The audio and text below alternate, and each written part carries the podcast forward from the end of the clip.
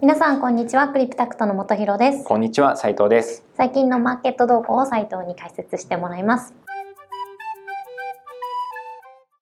ちょっとこうぐるっとテーブルを向き変えると、うん、いや中国と台湾の話もあるじゃんみたいな、うん、まあ、実際これねあのイギリスのねあのジョンソン首相とか言ったからねもうアジアにとっても人事じゃないよみたいな、うん、今日撮影日が2月28日なんですけど最近はいかがでしょうか、はいそうね、まあ、最近というか先週はもうウクライナの侵攻問題ということで、ね。はい、まあ、見事に僕の言ってた話は全く外れというか。そうですね、はい、先先週ぐらいには。先週かな？先週、ね、まあ、ちょっとあの土日にね撮影できなかったら、今月曜日ですけど、まあ、全て先々週の金曜日の時では、はい、まあ、少しもしかしたら少し落ち着いたんじゃないみたいな、あのまあ一頃に比べれば本当に、うんウクライナにがっつり侵攻するってことはないんじゃないかなみたいな話をしたら、まあ、あっさりね、侵攻っていうことになりまして、はい、まあ、これは結構ねなんていうか正直何考えてるのかよくわかんないなっていうのは感想なんですけど。ロシア側の意図がっていうことですよね。あの、はい、いやまあそのね東部のあの親ロ派地域に軍を進めたりとか、はい、まあ、そこで紛争が起きる、まあ、これはもうずっと前から繰り返し起きてることなんで、はい、まあ、正直それは全然ありえる、うん、だけどもいやそのもう思いっきりウクライナの国内に侵入して、まあ、全面戦争をしますみたいな。っていうのはちょっと考えにくい。かったんですが、うん、まあ起きましたと、はい、起きちゃいました。でまあ正直意図は最終的に分かりかねまあもちろんロシア側にとってのメリットっていうのもあるんでしょうけどでも、うん、そのコスト考えるとなんかこうね腑に落ちないなと思いつつも、うん、まあいずれにしてもそれは起きてしまったこと、はい、で加えてまああのこれもまあ予想外でもないんだけどもやっぱないんだって、まあ、これもまたなんかなんだろう予想をに反してというのか、はい、まあ、とことん NATO は、ウクライナこのウクライナとロシアの戦争自体にはやっぱり加担しなさそう、うんうん、もちろん武器ねこうやってやったりとかあの経済的な援助、うん、あるいは制裁をしていくっていうのはもう今現在進行形でどんどん出てますけど、うん、あのまあ、一番危惧してた全面戦争、まあ、要は NATO が先頭に立ってロシア軍と戦いますっていうことは今のところない、ね、今のところはなさそうだし、はい、その意思はやっぱりなさそうヨーロッパ側に、うん、はい。まあ、これもねどうなるか分かんないんだけどね、うん、もはや分かんないことがすでに起きちゃってるからそうです、ね、あの今後さらにどういう展開になるかって分かんないんだけども、うんうん、まあ、現状やっぱりウクライナとロシアの二国間を、はい、まあ、まあそれに本当はとどまらないんだけども直接的な意味ではまあその二国間の話の範囲内っていうところが、はい、あのまあなんだろうね。これちょっと言葉に気をつけなきゃいけないというのかその今回のそのウクライナの話って地政学的なとか政治的とか人道的なところとか、はい、いろんな観点があるのでちょっとなんか変な誤解は招きたくないんですけど、うん、まあ、このチャンネルは投資とか株式市場みたいな観点で言うと、はい、あのまあ、全面戦争って言ってもその NATO とロシアが戦うわけじゃなくてウクライナとの話、うんはい、あるいはウクライナの問題にとどまるんであれば、うん、それ自体は一回戦争が起きるまでっていつ起きるのかとか、起きるところの懸念しての下げってあるんだけど、うん、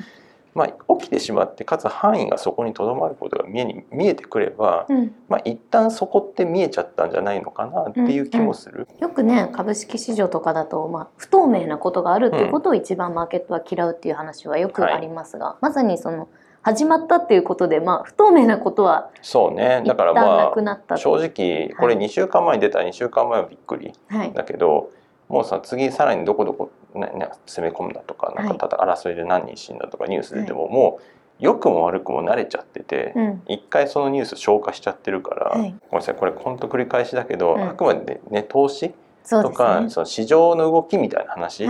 だけの話してますけど、うん、まあ、その反点で言うとまあ、あのある程度もう、うん、こう織り込めた。うん、でまあじゃあこっからっていうとやっぱり NATO とロシア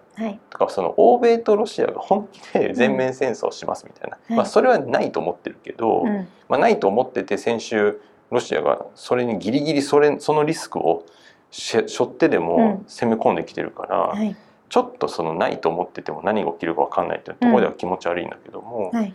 はいまあ、その話がなければそもそも一回起きてしまえばだいぶそこってクリアになるよねっていう類の、うん、市場にとってのイベント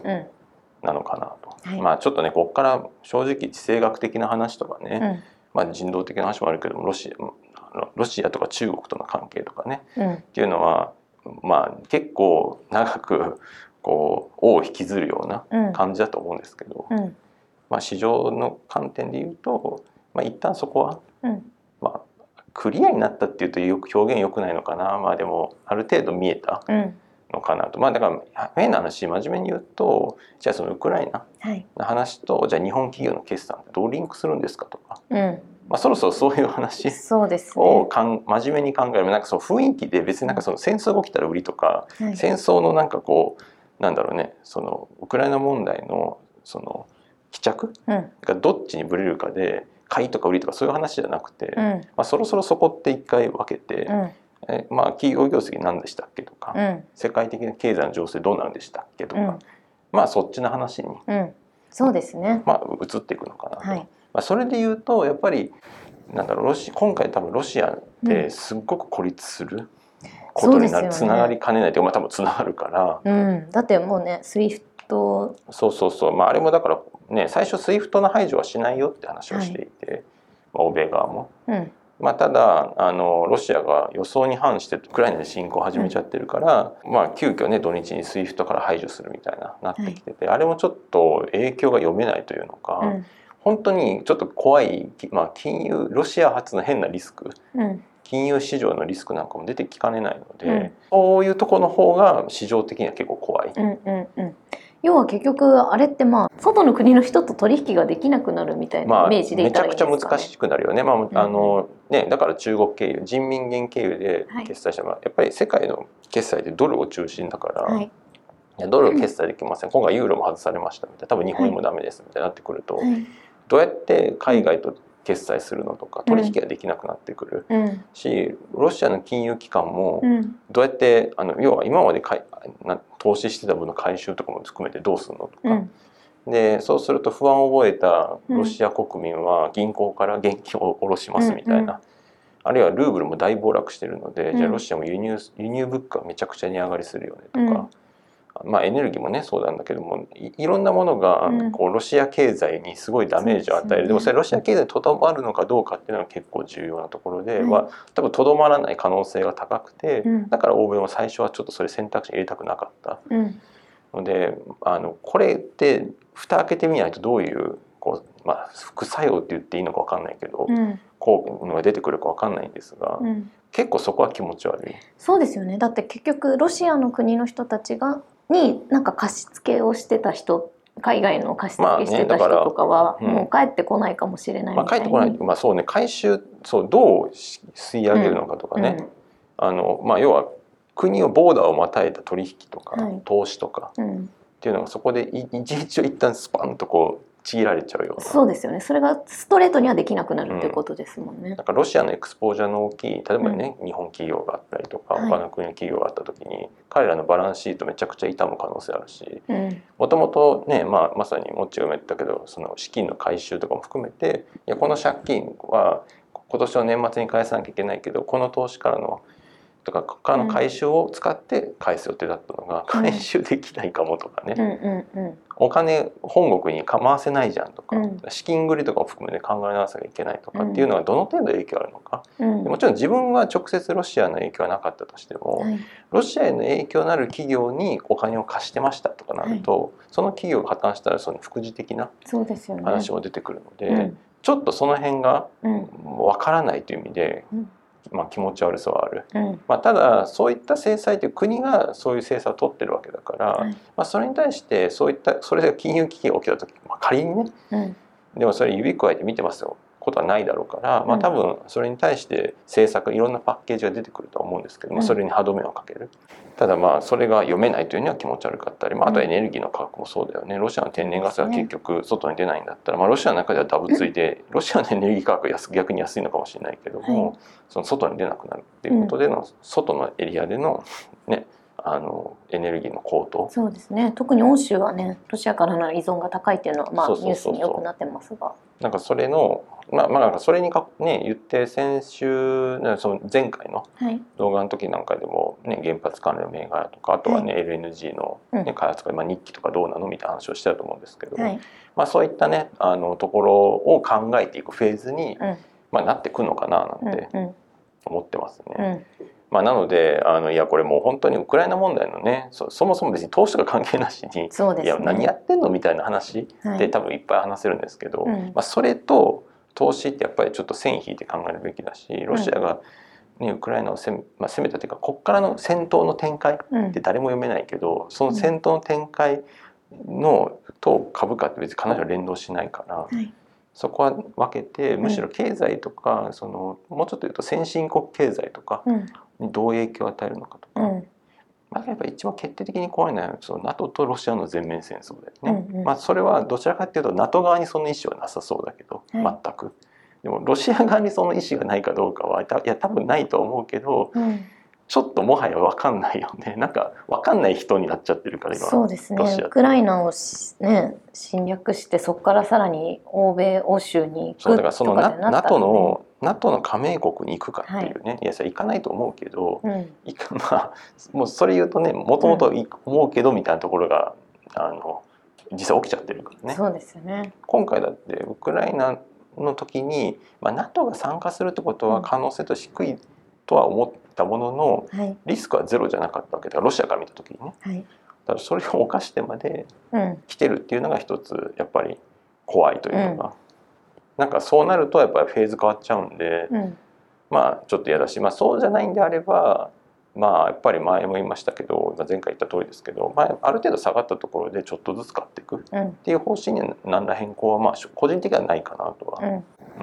思ってますかね。はい、じゃあまあこのウクライナ問題いつ解決するかとかはまあうん。誰にもわからないことではあるんですけれども、日本の投資家っていう視点で言うと、まあ、改めてなんですけど気にしておくべき視点っていうところで言うそうですとまあやっぱり大国先進国同士でなんかロシアと欧州。はい。な NATO が本当に戦う。ロシア対ウクライナの話うん。にとどまるのかそうじゃないのかで結構大きな違い、うん。株的に大きな違いがあるし、はであと正直ねうん。このウクライナの話よりも、台湾とかの話中国とかの話の方がよっぽど日本にとって脅威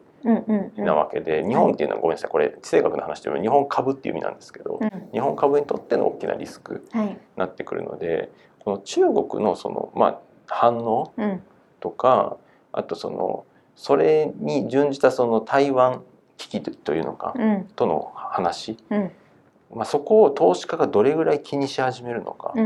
うんうん。要要するになんかそういうのを気にし始めちゃうと、うん。いやそういうのって本当に起きるかどうかわかんないしそうですね。けどからいや杞憂に終わるかもしれないしね、うん。だからいつまでもそんな話いやいつか台湾に攻めるかもしれないみたいなのを気にして一生日本株買いませんみたいな人もいないんだけども、うん。まあ、とはいえこのイケイケどんどんじゃなくてちょっとこうやっぱり日本株のエクスポージャー下げようかとか、っていう動きって出てきちゃいかねないので、うんやっぱり連想ゲームでねウクライナの次どこやみたいな、まあ、それロシアがどこっていうのもあるけどちょっとこうぐるっとテーブルを向き変えると、いや中国と台湾の話もあるじゃんみたまあ、実際これねあのイギリスのねあのジョンソン首相とかも言ったからねもうアジアにとっても人事じゃないよみたいな、うん。まさに投資家もそういうの気にし始めちゃうとそうですよね。あのなんかそっちかそっちの方が結構気持ち悪いので、うん。そうなるとなんか別に何も起きてなかったとしても日本株は少し弱くなったりとか、うんどっちかというとディフェンシブなもうんのが変わりやすくなる。うん。うん。うん。そういう傾向ああるのかなと、まあ、例えば中国台湾エクスポージャーの高いものとかは、そうですよね。まあ、それは売り売り上げのエクスポージャーっていうのもそうですけどそうじゃなくてその調達とかね、うん。なんかそこから仕入れて成り立ってるビジネスとかだとそこ遮断されたらもう無理じゃんとかね。うん、なんかそれがちょっと頭をよぎるようなウクライナのニュースを見てるとっていうことですね。そういうのをこうなんか外していって、はい。ちょっとなんかドメドメな会社買ったりとか、ディフェンシブなもの買ったりとか、っうん。ていうふうによる可能性もあるんでそういうのはちょっと気にした方がいいのかなとは、はい。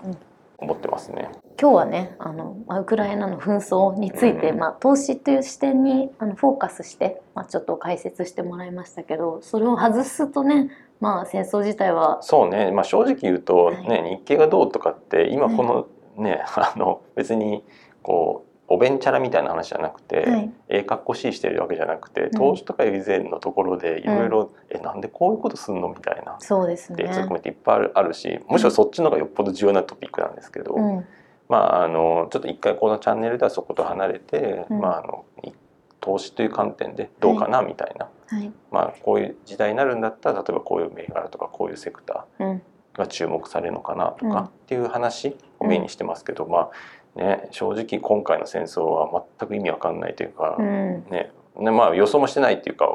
えそうなのって思ったのもありますけど、